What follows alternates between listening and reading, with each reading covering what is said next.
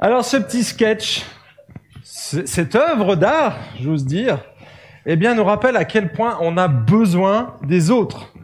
Personne, personne, même le plus doué d'entre nous, monsieur le cerveau, hein, tu, l'as vécu à tes dépens ce matin, personne ne, ne peut vivre seul en autarcie. On a besoin les uns des autres.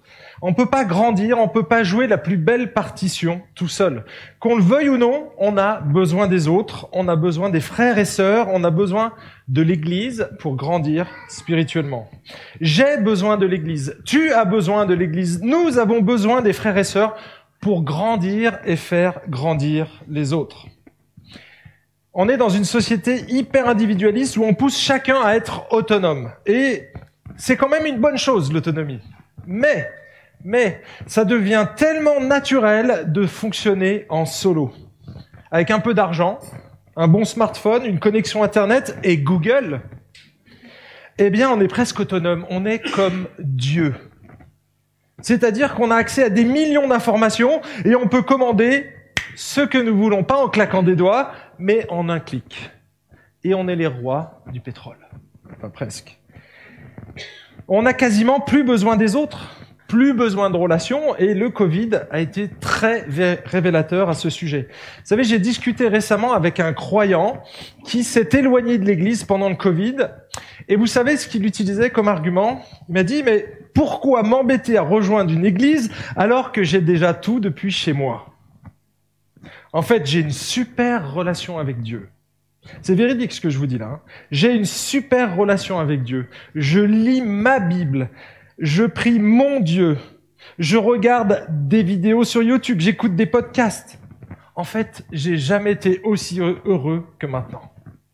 Qu'est-ce que vous en pensez? Peut-être que vous l'avez déjà entendu. En tout cas, ça doit nous faire réfléchir à notre notion et à notre définition de ce qu'est l'Église. C'est quoi l'Église en fait? Est-ce que c'est un supermarché où on vient consommer et prendre ce que l'on veut? Et quand il y a plus que l'on veut ou quand on a déjà tout à la maison, on n'y revient plus? Est-ce que c'est ça l'Église? En fait, cette personne avait deux problèmes. La première, c'est qu'elle déjà elle considérait l'Église comme un objet de consommation. Et comme l'Église avait plus rien à lui offrir pendant le Covid, eh bien, elle a préféré vivre sa foi seule derrière un écran. Mais le deuxième problème était lié à sa myopie spirituelle. En fait, elle n'arrivait pas à voir au-delà de son nombril. En fait, au-delà de son plaisir immédiat. Parce que c'est ce qui se passe. Quand on, est en fonctionnant d'individualité et qu'on est individualiste, eh bien, on regarde ses petits besoins à soi. Vous vous rappelez des, paroles? Sur qui était centrée sa vie spirituelle? J'ai ma relation avec Dieu, j'ai une super relation avec Dieu. Moi, tout était centré sur elle, sur son bonheur personnel. En fait, cette personne profitait de l'Église sans en faire réellement partie. Alors, j'ai mis une illustration ici. Je ne sais pas si vous pouvez lancer le PowerPoint. J'ai mis une illustration.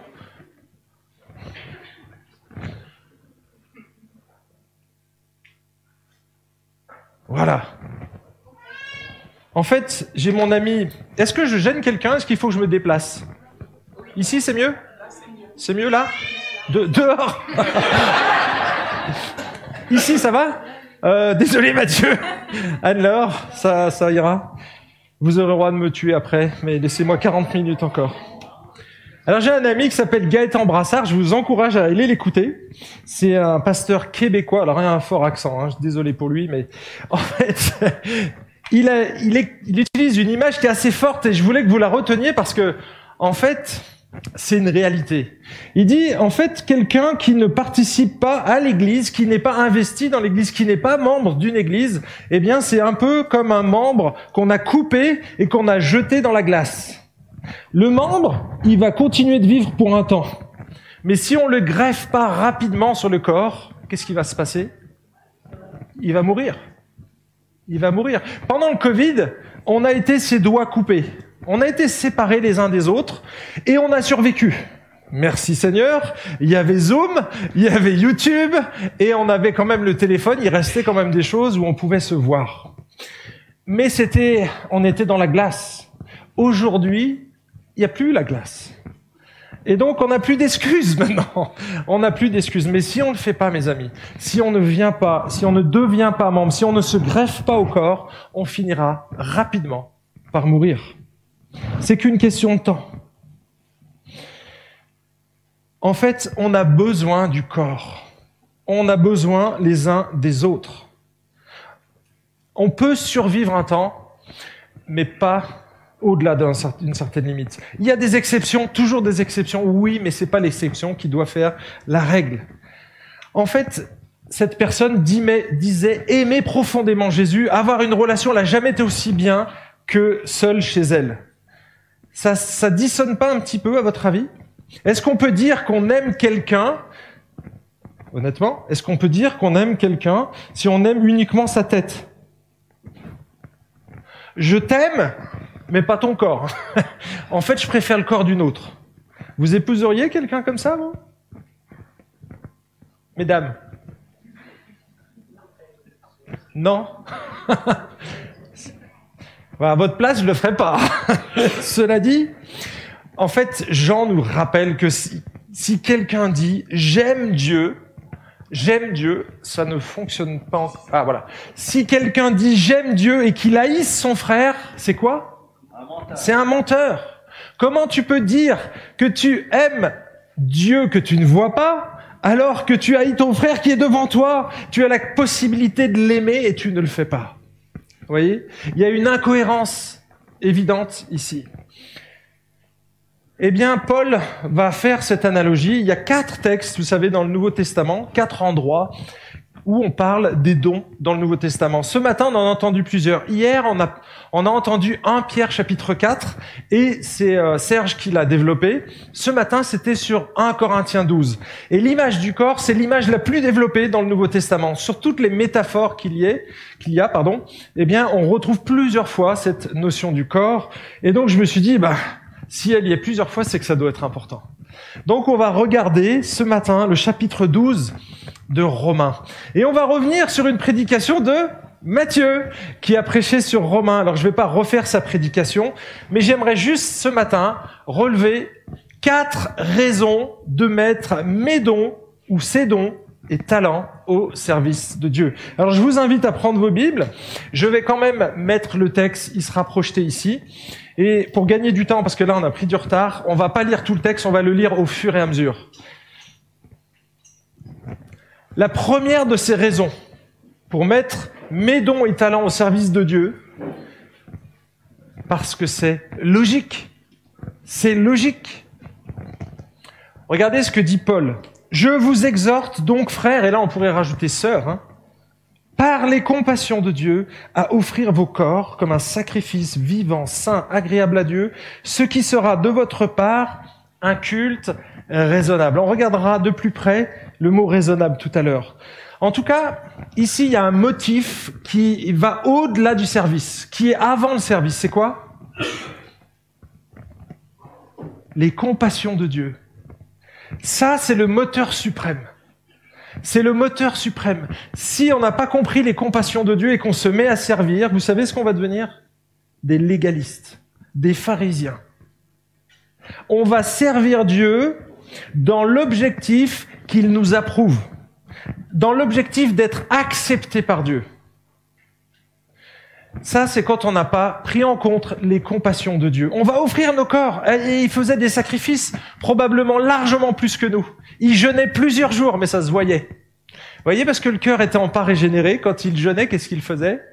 Oh, j'ai jeûné aujourd'hui ah, Donne-moi une chaise, s'il te plaît, pour que je m'assoie. Merci Pascal, tu es trop bon. Ah. Vous voyez Ça, c'est quand on a une attitude non régénérée. On n'a pas saisi les compassions de Dieu. Et vous savez, les compassions de Dieu, elles sont importantes parce que Paul a pris onze chapitres 11 chapitres dans l'épître aux Romains pour décrire les indicatifs de l'Église. Ce que nous sommes en Christ. Qui est Jésus? Qu'est-ce qu'il est venu faire? Ça, ce sont des indicatifs. À partir du chapitre 12, on commence les impératifs. Alors, il y en a un ou deux, effectivement, si vous lisez de près, dans le chapitre 6, dans le chapitre 8. Il y a quelques impératifs, mais peu finalement par rapport au nombre d'indicatifs, de descriptions de qui est Dieu, qui est l'Église, qui nous sommes en Christ. Et tout ce que Dieu a fait pour nous, ça, ce sont les compassions de Dieu. L'auteur de l'épître aux Hébreux arrive à la même conclusion que l'apôtre Paul, et on ne sait pas qui est l'auteur de cette épître. Peut-être Paul, mais peut-être pas. Regardez ce qu'il dit. C'est pourquoi, puisque nous recevons un royaume comment? Un royaume inébranlable. Un royaume totalement sécurisé. Mieux qu'un abri anti-atomique. Et je sais que vous êtes sensibles à ça, les Suisses. Parce que probablement chez vous, vous avez des abris anti-atomiques, pas dans l'appartement, mais en bas dans les caves. Et ça vous sécurise. Mais mes amis, par rapport à ce que Dieu nous offre, à ce que Dieu nous donne, à ce que nous, nous pouvons recevoir, ce royaume, l'abri anti-atomique, mais c'est de la cacahuète.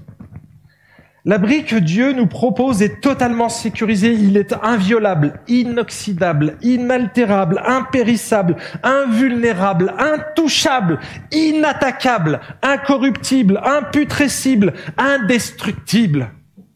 Il est éternel. Voilà le royaume que l'on reçoit quand on vient à Jésus. En fait, il nous amène, il nous transpose dans ce royaume-là. Un royaume totalement, totalement sécurisé. Et c'est quoi la logique de l'auteur de l'Épître aux Hébreux? Puisque nous recevons ça, quelle est la réponse? Eh bien, soyons reconnaissants. Ayons de la reconnaissance. Ça paraît tellement logique. Et vous savez, dans le, la fin du verset 12, il y a un mot qui est utilisé, il est traduit par raisonnable. Alors, il n'y a que deux fois dans le Nouveau Testament, mais le terme grec, c'est logikos. Et ça a donné en français le mot Et en Suisse Et en Belge Et en centrafricain En fait, c'est logique. À cause de ces compassions, de ces choses extraordinaires que Dieu nous a données, la logique, c'est quoi? Eh bien, c'est qu'on soit reconnaissant. Imaginez que vous ayez un cousin éloigné qui vous lègue une fortune colossale. Qu'est-ce que vous allez faire? Est-ce que vous allez refuser? Et si vous l'acceptez, qu'est-ce que vous allez faire? Vous allez lui dire merci? C'est sympa, tonton. Je pense que ce serait la moindre des choses. Sinon, on pourrait vous qualifier de quoi? Ingrat. C'est de l'ingratitude, c'est clair, du mépris. On est méprisant. On nous donne du caviar et on prend ça pour de la pâté pour chien, vous voyez? C'est un petit peu ce que Dieu a fait avec nous. Maintenant, imaginez encore plus. C'est que votre oncle, qui vient pour vous léguer, mais vous, vous êtes dans un hôpital, atteint d'une maladie cardiaque incurable. Vous en avez pour quelques heures, vous avez besoin d'une greffe de cœur. Et si votre oncle vous dit, eh ben, tu sais quoi, j'ai une super nouvelle pour toi. Non seulement je vais te léguer ma fortune, mais on est compatible au niveau sanguin, eh bien, je vais te donner mon cœur. Angélique a fait, waouh. Mes amis, c'est exactement ce qu'a fait Jésus. En mourant à la croix, il nous a offert son corps, son cœur, pardon, et son corps aussi, mais il a offert son cœur, il a changé notre cœur pour le transformer. Et en plus, par-dessus ça, qu'est-ce qu'il nous a légué? Il nous a légué toute bénédiction spirituelle dans les lieux célestes, un héritage éternel parfait. Tout, tout, tout ce qui à Jésus nous appartient. Pas encore. C'est le déjà et le pas encore. Ça, ce sont les promesses à venir la Bible dit que Dieu est en train maintenant de nous préparer un palace. Un palace. Ça, c'est une promesse pour l'avenir. Il n'a pas promis que ce serait pour maintenant. Par contre, il nous a dit, ce que tu vas investir maintenant ici-bas, ça va me servir de matériau pour construire ton palace. Si tu me donnes du chaume, du foin, hein, du foin, du bois, quand ça va passer au travers, au crible du feu, parce que c'est l'épreuve qui va eh bien, on va regarder ce qui reste. Si tu as mis de l'or, si tu as mis de l'acier, des matériaux solides, précieux, des choses précieuses, eh bien, tu les retrouveras au ciel. Tu seras pas dans une cabane à lapins. Tu seras dans un palace. Mais pour le moment, dans ce temps précis, c'est à nous d'investir dans le royaume. C'est à nous d'investir dans le royaume. Et ces compassions, mes amis, elles sont extraordinaires. Il nous a non seulement libérés du péché, hein, on est, enfin, libérés de la culpabilité du péché, mais également libérés de la puissance du péché. Pas de la présence, mais de la puissance du péché. C'est pas une nouvelle extraordinaire, et ça, c'est dès maintenant. Dieu nous donne une certitude pour aller au ciel. Et il dit qu'il n'y a rien dans notre voyage terrestre qui pourra nous séparer de l'amour de Dieu. Il n'y a rien, mes amis. La persécution Non. L'abandon Même pas. Rien. Il n'y a rien qui pourra nous séparer. Ça, c'est des promesses pour maintenant.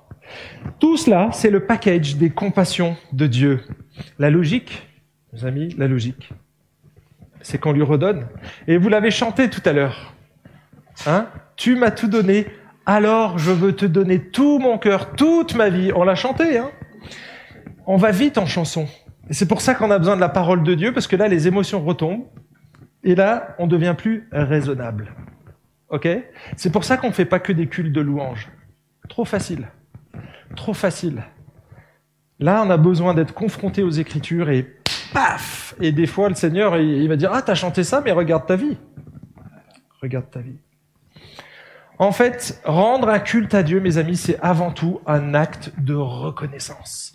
Donc c'est la première raison pour, laquelle on doit mettre nos dons au service de Dieu. La première raison, c'est que c'est logique, tout simplement. La deuxième, verset 2, parce que c'est une marque de conversion authentique. Ne vous conformez pas au monde présent, mais soyez transformés, métamorphosés par le renouvellement de l'intelligence, afin que vous discerniez quelle est la volonté de Dieu, ce qui est bon, agréable et parfait. Un chrétien authentique doit obligatoirement changer de comportement. Il doit être métamorphosé. Il ne doit plus se conformer, nous dit le texte, c'est-à-dire ne plus se laisser formater par la pensée, par la philosophie d'un monde qui vit sans Dieu. Un monde qui dit qu'il croit en Dieu, mais qui vit comme s'il n'existait pas. Vous voyez? Cette incohérence-là, l'apôtre Paul, il dit, ne vous laissez pas formater par ces gens qui vous donnent des bons conseils, mais qui finalement n'ont pas un cœur régénéré. Laissez-vous transformer par le Saint-Esprit et par sa parole. Et c'est de cette manière-là que Dieu va nous montrer sa volonté. Ce qui est bon, ce qui est juste, ce qui est parfait, c'est l'écriture. La loi, elle est comment? Elle est sainte, juste et bonne. Romains 7, 12. Toi qui connais la volonté de Dieu, qui connais les Écritures, nous dit Romains 2, 17, qui connaît, oui, qui sait discerner sa volonté. C'est la parole de Dieu. C'est le moyen par lequel Dieu va renouveler nos pensées et notre intelligence. Et il va nous transformer. Donc on va transformer d'abord notre intelligence, notre cœur. Vous voyez, c'est un petit peu tout lié, ça. Les pensées, le cœur. Le cœur, ça représente tout. Hein. Nos motivations, mais également nos émotions, tout. Le cœur, ça représente l'ensemble, c'est le pilote finalement du, du, du, corps, et donc on a besoin de l'alimenter correctement par les Écritures. Et si on transforme le cœur, qu'est-ce qui va changer? Nos actes, nos motivations, nos pensées, tout, tout va être transformé. Et quand on va nous donner un conseil, tu sais, ça commence à chauffer dans ton couple. Moi, à ta place, honnêtement, il y a d'autres femmes sur la terre. Tu peux divorcer. Vas-y. Vous en avez peut-être déjà entendu des conseils comme ça. Ou, mais tu sais, qu'est-ce qui t'empêche de magouiller sur les impôts? Qui va voir que t'as pas déclaré tes 500 balles là? Franchement, c'est quoi? C'est rien.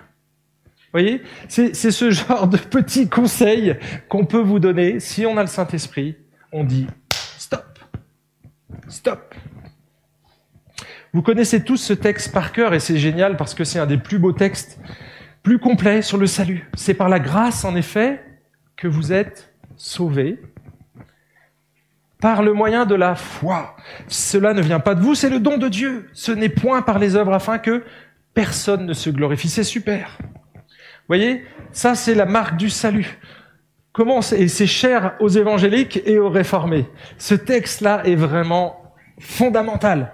On n'est pas sauvé à cause de nos œuvres, mais par la grâce unique de Dieu. Parce qu'on a placé notre confiance. La foi, c'est ça. On place notre confiance. Et même cette foi-là, Dieu nous la donne. C'est un don, un cadeau qu'il nous fait. Eh bien, à partir de ce moment-là, on est sauvé. On est d'accord. Et le texte dit que c'est absolument pas par les œuvres. On est d'accord? Mais regardez la suite. Car nous sommes son ouvrage. Nous avons été créés en Christ Jésus pour des œuvres bonnes que Dieu a préparées d'avance afin que nous les pratiquions. C'est-à-dire qu'on est sauvé dans un objectif. On n'est pas sauvé pour dire Alléluia, j'ai un ticket pour le ciel. Non, non, non, non. On est sauvé pour servir. On est sauvé pour servir. Est-ce que je le répète? On est sauvé pour quoi? Ok. On est sauvé pour mettre ses dons au service des autres. Si on est un bon intendant de la grâce diverse de Dieu, comme nous dit l'apôtre Pierre au chapitre 4, verset 10, alors on va mettre nos dons au service des autres. Tout simplement. Tout simplement. La conversion devrait changer radicalement notre attitude de consommateur. Vous savez, le verset qui m'a frappé, je me souviens, j'étais euh, dans mon, dans mon appartement en train de faire des abdos, je venais de vivre une rupture sentimentale, c'était assez effroyable. Annulation de mariage, la totale. Et là, je prends conscience en lisant ce texte, ou je sais plus si je l'écoutais, bref, c'est ce texte-là qui m'a sauté aux yeux. Car l'amour du Christ nous étreint, nous presse. C'est fort, quoi. Nous qui avons discerné ceci, un seul est mort pour tous, donc tous sont morts. Est-ce que vous avez réalisé ça aussi? Parce que ça, c'est la conversion. Il est mort pour tous, mais il est mort pour moi. C'est ça, c'est la prise de conscience de ce que Jésus a fait à la croix, ce qu'il dit juste avant dans Éphésiens 2. Mais regardez la suite, il est mort pour tous afin que les vivants ne vivent plus pour eux-mêmes. Mais pour qui? Pour Jésus. Notre objectif, une fois qu'on a changé de camp, qu'on est passé du royaume des ténèbres à celui de la lumière, qu'on en est passé de notre royaume à celui de Jésus, eh bien, c'est de vivre pour lui. Tout simplement. On a changé de royaume, on change de règles, on change de conditions, on change tout en fait. On change tout. Alors oui, ça va être progressif parce que tu vas garder tes anciennes habitudes, mais tu as changé radicalement, ton cœur est, différent, mais tu gardes encore des appointances avec ton passé.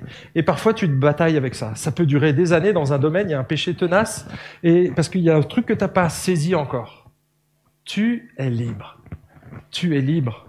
Et probablement que souvent, c'est une mauvaise compréhension des Écritures qui fait qu'on reste encore attaché à notre péché, ou une mauvaise compréhension de Jésus, ou parce que Jésus n'est pas encore assez grand dans notre vie. Sinon, on devrait tout lui donner. Donc vous voyez, quand il dit offrir un culte raisonnable, le culte, c'est pas le dimanche matin, les amis. Offrir ton corps vivant, ça veut dire que c'est pas simplement ta bouche du dimanche matin, mais c'est toute ta vie, c'est le tous les jours, c'est le quotidien. C'est 24 heures sur 24 qu'on doit rendre un culte à Dieu. Finalement, le culte du dimanche, qu'on fait ce matin, vous savez ce que ça s'appelle? Un échantillon. Là, ce matin, ce qu'on vit, c'est un échantillon de culte.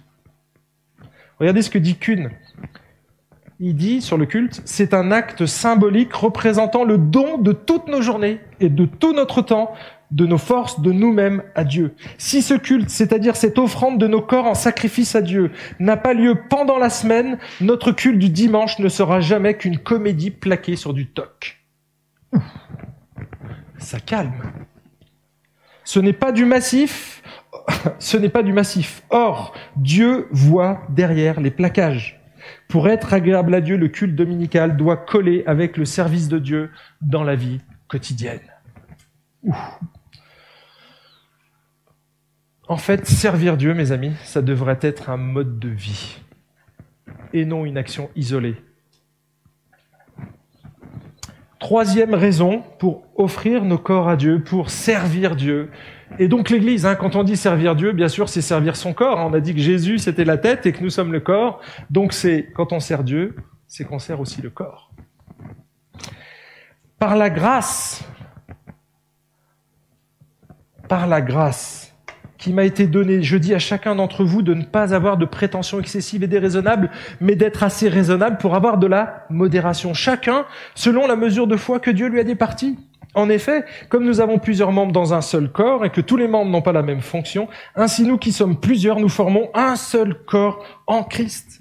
Et nous sommes tous membres les uns des autres. Le sketch était magnifique tout à l'heure. On l'a vu, on se dit mais mince, comment le cerveau peut-il être aussi orgueilleux? Eh bien mes amis, il me semble que le début du verset, là, le, verset 3, c'est probablement un excès de prétention. Quand on sait qu'on est doué, ou en tout cas pas qu'on est doué, non, qu'on aime quelque chose, peut-être qu'on aurait tendance à fermer nos oreilles sur ce que disent les autres. Je vous donne ici un exemple. C'est pas parce que j'aime chanter sous la douche à tue-tête que j'ai un don pour chanter. D'accord? Et donc, c'est pas parce que j'aime chanter que je vais venir à l'église, mes amis. Si je le faisais le dimanche matin, là, je peux vous assurer qu'il y en a plusieurs qui seraient venus me voir en me disant Franck, tu te rappelles de la règle des trois F qu'a donné euh, Pascal hier? Le feeling, c'est bien. Le feeling, c'est bien. Ah, j'ai pas mon, mes trois F là? Ah là. J'ai pas mes trois F, ils sont là. Le feeling, c'est un des aspects, mais ça veut pas dire que tu as un don. Hein. C'est pas parce que t'aimes chanter sous la douche que tu as un don pour chanter. Et vous voyez, quand il nous dit n'ayez pas des prétentions excessives, c'est que parfois, parce qu'on aime quelque chose, on peut penser qu'on est le roi du pétrole.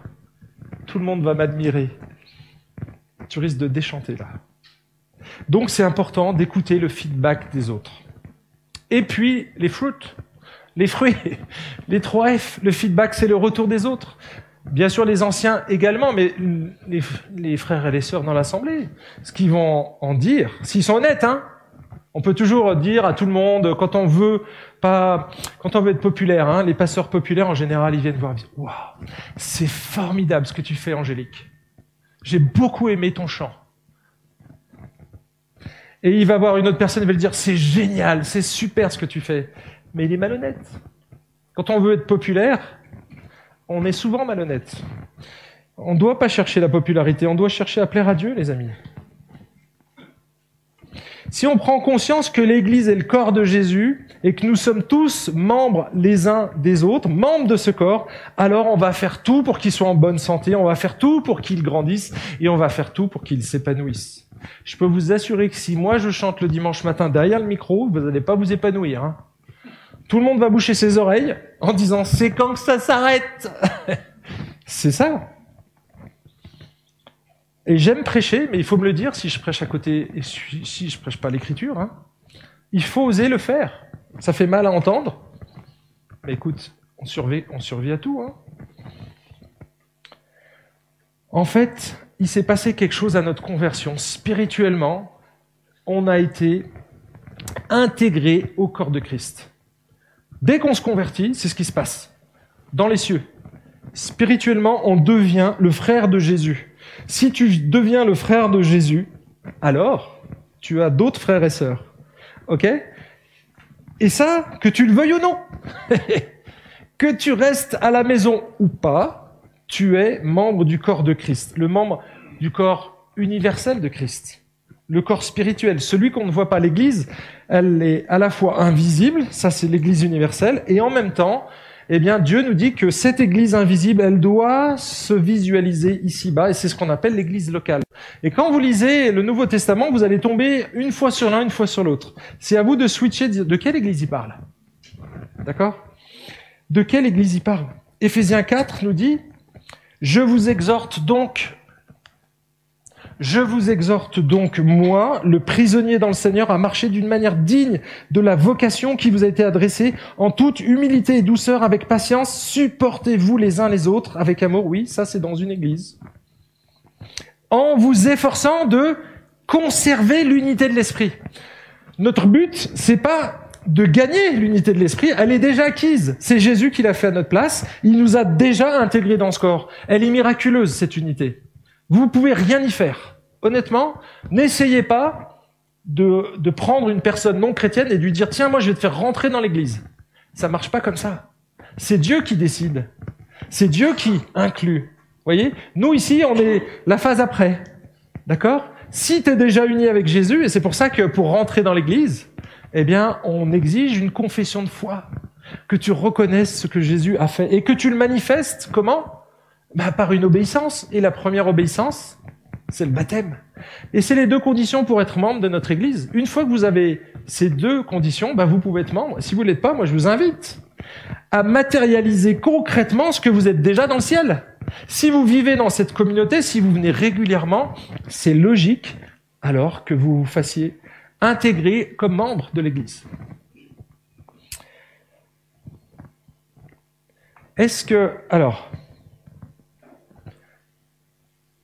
Dieu nous encourage à nous engager les uns vis-à-vis des autres. Vous savez, c'est pas une confession de foi qui définit une église. Regardez la métaphore de l'édifice. Ce sont des pierres, hein, des pierres, donc des croyants, des pierres vivantes. Les pierres vivantes, qu'est-ce qu'on en fait? Il dit qu'on est une, un édifice, une construction, un mur quelque part. Ok. Maintenant, si je prends des croyants dans un concert, Ok? Ils sont rassemblés une fois. Vous savez comment ça s'appelle? Est-ce que ça s'appelle une église? Vous savez comment ça s'appelle? Des croyants dans un concert Un tas de pierres. Une église, c'est un mur, c'est une construction. Pourquoi? Parce qu'il y a un petit lien entre chaque pierre. C'est quoi ce lien? C'est quoi le ciment? Le lien de la perfection, c'est l'amour. Et ça veut dire qu'on s'engage les uns vis-à-vis -vis des autres. C'est ça l'église. C'est pas la confession de foi qui fait l'église. C'est les liens qu'on a choisi de tisser les uns avec les autres parce qu'on est déjà unis à Christ. Vous voyez, c'est ça l'Église. Si vous n'avez pas de relation avec les autres, vous faites même pas partie du corps, vous êtes peut-être un doigt coupé, peut-être encore dans la glace ou peut-être déjà mort. C'est ce qu'on est, rien d'autre. En fait, l'Église matérialisée dans l'Église locale, c'est une Église où il y a des relations entre nous. Si elles sont pas là, mes amis, on n'est pas une église. On joue à l'église, on fait des petits cultes, c'est sympa. Oh, les temps de louange, c'est fantastique.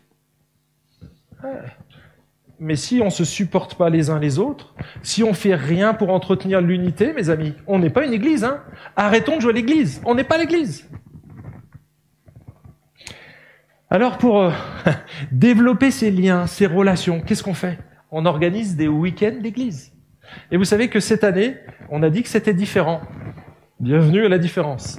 Eh bien, on va en refaire un autre de week-end d'église au mois de mars. Retenez déjà cette date. C'est du 14 au 16 ou du 12 au 14 Du 11 10, 11, 12 Ce sera à côté de Grenoble, là où Sandrine fait ses colos. Là, euh, ça s'appelle Champ Fleury, c'est un centre de vacances qui va nous accueillir. Et là, on, on va être au sport d'hiver, on sera juste à côté de la montagne. Ceux qui pourront pas marcher pourront boire un bon thé ou un chocolat avec de la cannelle au bord du feu, parce qu'il y a un petit feu. Ou alors pourront aller marcher dans la neige, ou d'autres pourront skier, etc. On va tout faire pour essayer de développer, de mieux se connaître les uns les autres. Il y a deux, deux endroits aussi où on a mis l'accent cette année. Ce sont les groupes de maison, où on fait le choix vraiment d'appliquer la parole de Dieu. Et donc, qui peut me donner un témoignage? Alors, au hasard, Marcel, est-ce que tu pourrais nous dire quels, quels sont les bienfaits que tu retires du groupe de maison? Alors, il a un peu la pression, c'est dans mon groupe de maison.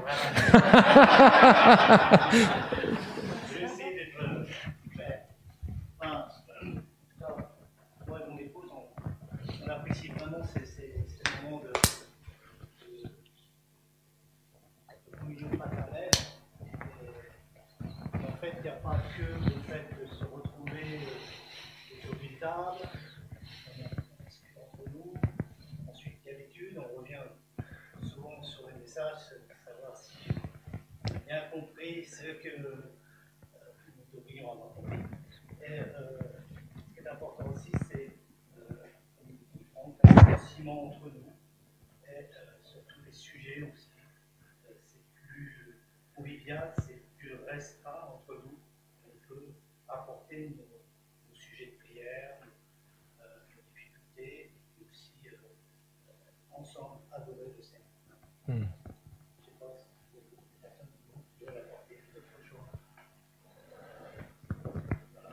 Priscilla, elle est là, avec Marcos. Il a tout dit. Ok. Oui, on s'entraide aussi les uns les autres. Quand il y en a un qui est dans le besoin, eh bien, on est là, on s'aide. Hein il, a, il y a, à plusieurs reprises, on a eu l'occasion de travailler les uns avec les autres et ça soude. Alors ça, c'est un des aspects, les groupes de maison, mais il y a aussi les groupes de croissance. Et là, je me tourne vers Mathieu. Donc Mathieu, qu'est-ce que tu pourrais nous dire? Qu'est-ce que ça apporte à ta vie, à ta vie de couple, à ta vie professionnelle, d'avoir un groupe de croissance? J'ai la chance de pouvoir faire un groupe de croissance avec Pascal et Emmanuel. Et euh, moi, ce que je peux vous dire, c'est que les groupes de croissance, dans notre marche avec le Seigneur, il y a la marche sans les groupes de croissance et la marche avec les groupes de croissance. Parce que concrètement, dans nos vies de tous les jours, combien de fois on a l'occasion, euh, dans notre semaine, de prendre un temps avec des personnes de même sexe qui vivent des combats très similaires, de pouvoir partager euh, des difficultés qu'on rencontre, de pouvoir euh, s'ouvrir, de pouvoir dire voilà, moi je galère dans tel et tel domaine. Et du coup, dans la semaine qui suit, on dit ah tiens, tel jour de la semaine où on va planifier ce groupe de croissance, je vais devoir leur dire euh, euh, si j'ai péché dans ce domaine-là ou pas. Et en fait, c'est quelque part comme une sorte de garde-fou. Et, et, je trouve en fait que ces groupes de croissance, ils, remplissent plein d'objectifs très ciblés et très pertinents pour notre marche avec Dieu c'est euh, la redevabilité. C'est franchement fantastique parce que ça nous met euh, de la lumière dans des zones qu'on veut garder euh, dans l'obscurité. Et, et, ça, c'est génial. Et puis, quelque part aussi, quand on, on prend des passages bibliques, parce qu'il y a aussi une autre dimension qui est de lire des, des passages encore et encore. Alors, on a une machine de guerre avec nous, Pascal, qui, a un rythme très soutenu, mais qui nous pousse et qui nous encourage à aller encore plus loin, à, lire la parole et à creuser. Euh, des, aspects qu'on n'avait pas forcément vus parce qu'à chaque fois on débriefe sur qu'est-ce qui vous a parlé dans ce texte et c'est à chaque fois édifiant en fait. Et, vu que c'est la parole de Dieu qui sans filtre en fait nous nourrit directement, eh ben, quand on en parle et on en reparle et on en re-reparle, eh ben, on est encore plus nourri. Donc moi je dis euh, il y a vraiment la croissance sans les groupes de croissance et la croissance avec les groupes de croissance euh, spirituels j'entends. Et, euh, et, moi je vous encourage à le faire parce que on passe à côté de quelque chose si on ne le fait pas c'est comme si euh, là en fait on passe la seconde quoi. Et, euh, ça va plus vite. Et puis ça nous évite d'être en, galère et puis d'avoir les attaques de l'ennemi qui nous disent des trucs. qui nous, et puis nous on laisse parler. Non, non, là on peut, on peut débriefer avec ses frères et sœurs sur toutes ces attaques qu'on a pendant la semaine. Et on peut balayer d'un coup de main aussi ces mensonges de l'ennemi qui nous pousse à vivre dans la culpabilité par rapport à notre péché. Et la lumière qui vient dans notre, dans notre vie tous les jours. Et euh, il y, a, y, a, plein de personnes euh, qui sont là et on se disait justement avec le groupe de croissance, mais euh, ça pourrait être qui les prochains eh ben, Franchement, peut-être c'est toi, c'est toi, peu importe. Mais posez-vous la question est-ce qu'il y a quelqu'un avec qui je me sens à l'aise, avec qui je pourrais éventuellement dire ça te dit qu'on se retrouve une fois par semaine, on lit la Bible, on ensemble? Ça peut commencer comme ça. Alors après, il y a des supports, il y a des bouquins, on peut en parler, mais posez-vous cette question si il y aurait quelqu'un avec qui vous vous sentez à l'aise pour pouvoir euh, discuter euh, euh, dans la semaine. Désolé, j'étais un peu long. C'est pas grave. Merci, c'était utile. Alors, dernier point, on va accélérer du coup. C'est la quatrième raison, la dernière. Parce que Dieu m'a équipé. Dieu nous a équipés en fait. Regardez ce que dit le verset 6. Mais nous avons des dons différents selon la grâce qui nous a été accordée. Nous avons des dons différents. Si c'est la prophétie, que ce soit en accord avec la foi. Si c'est le diaconat, que ce soit dans un esprit de service. Que celui qui enseigne s'attache à l'enseignement. Celui qui exhorte à l'exhortation. Que celui qui donne le fasse avec simplicité. Celui qui préside avec empressement. Celui qui exerce la miséricorde avec joie. En fait, le texte affirme qu'on a tous des dons différents. On l'avait vu ce matin, ça semble évident, mais je veux quand même le réaffirmer. Nous avons tous des dons différents. Et contrairement à ce que pensaient les Corinthiens, certains dons sont pas supérieurs à d'autres, ils sont différents. En fait, c'est pas que c'est mieux ou moins bien, c'est différent, tout simplement. Ce week-end était différent des autres week-ends de l'EIG. C'était différent. Et c'est une bonne chose. Et on a fait exprès de perturber les habitudes. Et je pense que c'est important qu'on réalise la diversité qu'il y a dans notre Église et qu'on est tous différents. L'Église est composée de gens qui ont des dons différents, mais ça ne donne pas le droit d'élever certains dons plus que d'autres. En fait, il y a des dons qui sont plus visibles que d'autres. Le nez, on va dire que moi, je suis le nez de l'Église. Parce que le nez, il est au milieu de la figure, on peut pas le rater. Et quand le nez a un petit bouton ou un petit défaut, ça se voit tout de suite. Je suis désolé, je fais tout pour avoir une alimentation saine, pour qu'il n'y ait pas de petits boutons sur mon nez. Parce que c'est tellement visible quand un pasteur pêche ou quand il dit des choses qu'il ne vit pas. Je veux dire, on n'est pas dupe, quoi. Hein. Si le pasteur il vole à 3, 3 mètres au-dessus des autres, euh, hmm, c'est louche. Hein. C'est pas le Dalai Lama, hein, le pasteur. Hein. Pas de Dalai Lama non plus. Hein. Il n'est pas euh, au-dessus des autres. Mais En tout cas, j'essaye d'avoir une nourriture équilibrée, une nourriture spirituelle équilibrée. Je fais de l'exercice spirituel et physique, mais j'essaye d'être équilibré et je resterai de toute façon imparfait. Donc de temps en temps, il y aura des petites imperfections.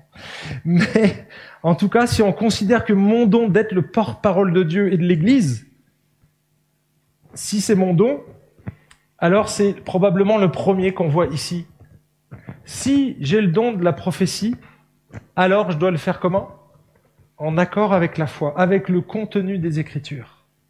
Alors c'est un texte difficile, mais si je le, résumais, ça donnerait si quelqu'un a le don de communiquer des messages qui répondent avec pertinence à un besoin de l'assemblée, ça c'est la définition de la prophétie, alors que ce soit en conformité avec les vérités consignées dans la Bible. C'est ce que dit en gros ce verset. Et en fait, c'est la même chose pour les autres dons on doit les exercer selon certaines conditions. Regardez, si c'est le diaconat, que ce soit dans un esprit de service. L'état d'esprit est plus important finalement que notre service lui-même. C'est pas ton service qui définit ton identité. Ton identité, elle est donnée. C'est enfant de Dieu. C'est pour ça, quand vous m'appelez pasteur Franck, c'est gentil. Mais moi, je suis un enfant de Dieu. Mon identité, c'est pas pasteur. Ton identité, c'est pas ton métier. T'es pas infirmier. Non, tu es un enfant de Dieu. Tu peux la perdre sinon ton identité. Parce que le jour où tu changes de métier, tu fais quoi? T'es plus rien? Un pasteur qui change de métier, qui est la retraite, c'est quoi? C'est un nez. non, reste pas pasteur, non?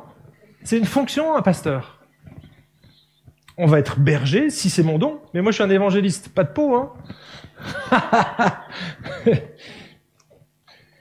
En fait, vous voyez, à chaque fois qu'il y a un don, il y a toujours une condition que celui qui exhorte, pardon, que celui qui exhorte, eh bien, s'attache à l'exhortation, que celui qui donne le fasse avec simplicité, celui qui préside avec empressement, celui qui exerce la miséricorde, qui le fasse avec joie. Voyez Personne nous contraint d'utiliser nos dons, on doit le faire avec le plus grand cœur possible et demander au Seigneur de corriger s'il y en a besoin. Peut-être que c'est votre cas ce matin, vous servez, mais vous en avez marre de votre ministère. Peut-être que c'est le moment de changer. Ou peut-être que c'est le moment de vous repentir. De dire, ok Seigneur, j'ai vraiment des mauvaises motivations. Je fais ça pour être devant. Je fais ça pour briller, pour que les autres m'admirent quelque part. Parce que j'ai un déficit dans mon identité. Ça arrive souvent, ça. Et du coup, on va écraser les autres pour s'élever plus haut. Ça, c'est la pratique du monde, mes amis, c'est pas dans l'Église. Et parfois, on est appelé à exercer des ministères qu'on n'aurait pas choisis. C'est le cas de Pascal. Pascal, à un moment donné, eh ben, on lui a dit, écoute, je crois que tu es l'homme de la situation. Euh. euh, mon feeling là, il est pas, il est pas là. Hein. Le feeling, il est plutôt là-bas. Hein. Ouais, mais tout le monde te le demande, Pascal. Ah, ok. Bon bah, je vais y aller. Et en fait, Dieu lui a donné un don, une capacité pendant un temps. Il le fait plus aujourd'hui. Hein. Et, en fait, je pense qu'il faut garder de la souplesse. C'est que Dieu va répondre à certaines situations, et c'est parfois nous, l'homme de la situation. Même s'il n'y a pas le feeling, Dieu va nous utiliser. Il suffit d'être disponible. On y va, on se lance. Et si tu te plantes, c'est pas grave. C'est pas grave. Alors, je conclus ici.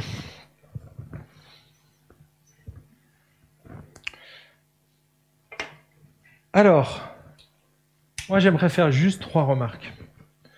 Déjà, l'exercice des dons, on voit qu'il est conditionné. Il est conditionné. La première condition, c'est que Paul, il attache une attitude à l'exercice des dons.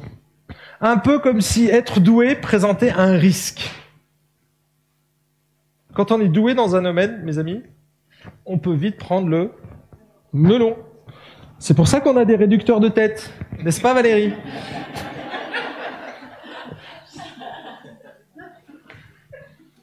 En fait, on doit être vigilant quant à nos motivations et à nos attitudes de cœur dans l'exercice des dons.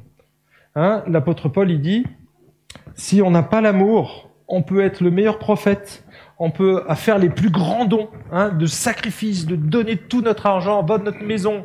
Mais si le cœur n'y est pas, si l'amour n'est pas là, ça sert à rien, t'es une cymbale qui résonne. C'est tout ce que t'es? C'est ça ton identité? Une cymbale qui résonne? Waouh En fait, il ne s'agit pas seulement d'être apprécié des hommes, mais surtout d'être approuvé par Dieu. Et là, mes amis, il n'y a que vous qui pouvez le savoir dans l'exercice du don. Nous, on peut pas. Tiens, tu peux faire un beau sourire et puis avoir un cœur pourri. Hein. C'est facile à faire. Je suis un professionnel. J'étais. Peut-être que tu t'es embrouillé avec un frère et que tu n'oses pas lui dire, ben mon ami, euh, Matthieu 5, 23 dit, si donc tu présentes ton offrande à l'autel, et on a parlé de l'offrande du cœur, le culte c'est une offrande, hein tu offres ta vie, alors là c'est la même chose. Si tu présentes ton offrande à l'autel et que là tu te souviennes que ton frère a quelque chose contre toi, laisse tomber ton offrande et va d'abord te réconcilier avec ton frère. C'est prioritaire. La, la relation est prioritaire à ton offrande, à ton service. Vous voyez, c'est ça l'Église. S'il n'y a pas de lien, si le lien s'est effrité entre les pierres là, tu peux servir tant que tu veux. À un moment donné, la pierre va être éjectée du mur. Tu vas être le doigt coupé. C'est pour ça qu'on a besoin d'être en relation les uns avec les autres. Ensuite, les dons servent à la, pardon, les dons servent à la croissance du corps. Si je vous dis, mes dons servent à l'édification du corps, vous pensez à l'intérieur de l'Église. Hein? L'édification, on pense à l'intérieur de l'Église. Et donc on réfléchit, alors où est-ce que je peux servir dans l'Église? Et on prend quoi? Le culte.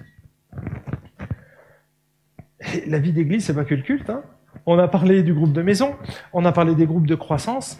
Mais si je vous dis croissance, parce que c'est un synonyme de édification, hein on édifie un monument et on fait croître un monument.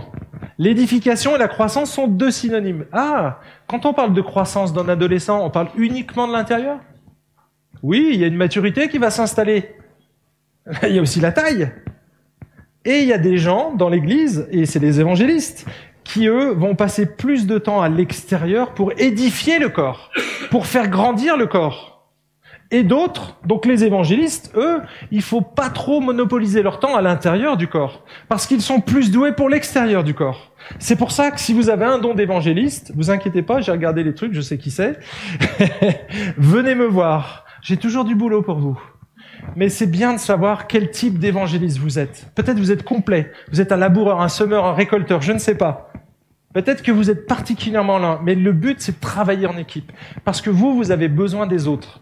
Le tout, c'est pas simplement que l'Église grandisse en nombre, mais qu'elle grandisse aussi en maturité. Et là, on a besoin des bergers. Si vous avez un don de berger, on a besoin de ça. C'est les gens qui vont accompagner, vous voyez. Et donc eux, les bergers, ils vont passer plus de temps avec les brebis. Moi, je dis, c'est facile à voir, à reconnaître un berger. Il sent la brebis. Hein, vous avez déjà discuté avec des bergers, ça pue un berger parce qu'il passe son temps au milieu des moutons. Alors ça sent pas le bouc, hein, on est d'accord, ça sent la brebis. Vous connaissez pas la différence?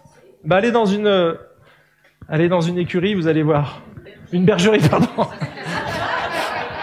allez dans une bergerie, vous allez voir, ça sent beaucoup plus fort les boucs.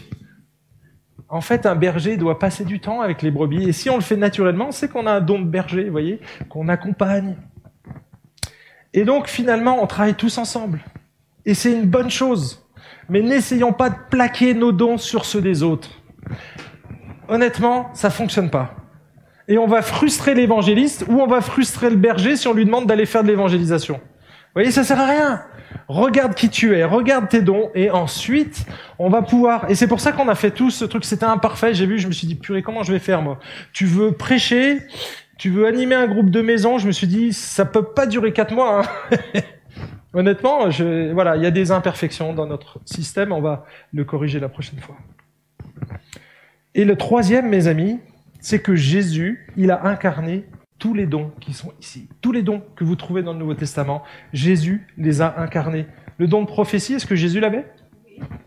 Est-ce qu'il avait le don du service? Et c'est quoi la démonstration? Il a donné sa vie. Il n'est pas venu pour être servi, mais pour servir. Donc c'est notre exemple. Le diaconat, l'enseignement. Est-ce que Jésus a enseigné? Évidemment, c'était le docteur de la loi. Est-ce qu'il a exhorté? Le don de soi, je crois que là c'est un peu évident. La présidence, est-ce qu'il savait diriger avec amour et douceur sans contraindre les autres? Ben oui, c'est parfaitement Jésus. La miséricorde. Quand une femme pécheresse, adultère, pris en flagrant délit, donc là il n'y avait pas d'équivoque, c'était clair. Qu'est-ce qu'il fait? Qu'est-ce qu'il lui dit? Je ne te condamne pas non plus, va et ne pêche plus.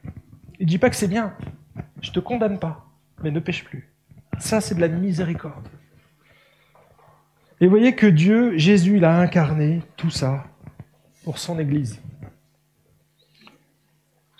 En fait, si vous imaginez Dieu, c'est Jésus, c'est la tête, et eh bien nous, on est le prolongement. On est ses bras dans le monde. Donc il va nous utiliser pour construire son Église. Et ça, c'est une grâce qui nous utilise. Pouvez remercier Dieu si vous avez un nom, vous avez la capacité de l'utiliser. C'est un cadeau que Dieu vous fait. Un cadeau. C'est génial. Alors je vais vous pousser à l'extrême limite votre degré d'engagement. Vous l'avez chanté tout à l'heure, maintenant on va juste le dire que les émotions sont retombées. Est-ce que tu es prêt à dire ces phrases? J'ai besoin de l'Église pour grandir et faire grandir les autres. Est-ce que tu es capable de dire cette phrase? Alors ok, répétez-la après moi. J'ai besoin de l'Église pour grandir et faire grandir les autres. Mais on peut rajouter, l'Église a besoin de moi pour grandir et faire grandir les autres. L'Église a besoin de moi pour faire grandir et grandir les autres. Dieu désire m'utiliser pour édifier son corps. Dieu désire utiliser les dons et talents qu'il m'a donnés pour édifier son corps. J'espère que vous arrivez à cette conclusion que là, c'est pas du mantra. Hein. On n'est pas, on n'est pas en train de, de faire du mantra ici. Mais c'est cette idée de, OK, je fais partie du corps et je désire, j'ai besoin en fait de cette église. On prie Et après on mange.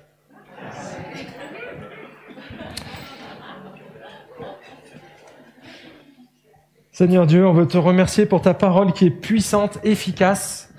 Merci parce qu'elle nous fait du bien et en même temps elle nous reprend, ça fait mal. Mais Seigneur, on a besoin de ça pour être transformé à l'image de Jésus. Seigneur, tu as dit que tu allais nous transformer à ton image, de gloire en gloire. Seigneur, c'est ce que nous voulons faire au travers de toutes nos activités. On veut être des disciples qui glorifient Dieu et qui soyons des représentants de ton image sur cette terre. On veut être la plus belle image possible, Seigneur. On sait qu'elle est imparfaite, elle est froissée, mais on veut et on te demande de défroisser cette image quelque part, de la purifier, de la rendre plus nette, que nos amis, quand ils te voient, quand ils nous sentent, ils sentent Jésus. Ils sentent le fruit de l'Esprit, Seigneur. Qu'ils voient notre caractère transformé. Imparfait, mais transformé à l'image de Jésus. Aide-nous, Seigneur, à être ces brebis et pas des boucs. Aide-nous à être ces membres qui sont totalement greffés sur le corps et à être pleinement investis dans la vie de ton corps, Seigneur. Non seulement pour le faire grandir en nombre, qualitativement et quantitativement. Seigneur, les deux sont importants. Et on te prie que tu nous aides, s'il te plaît, à le faire et tu nous donnes ta force par l'Esprit de faire tout ce qu'on est appelé à faire, Seigneur, dans l'Église. Je prie tout cela au nom de Jésus. Amen.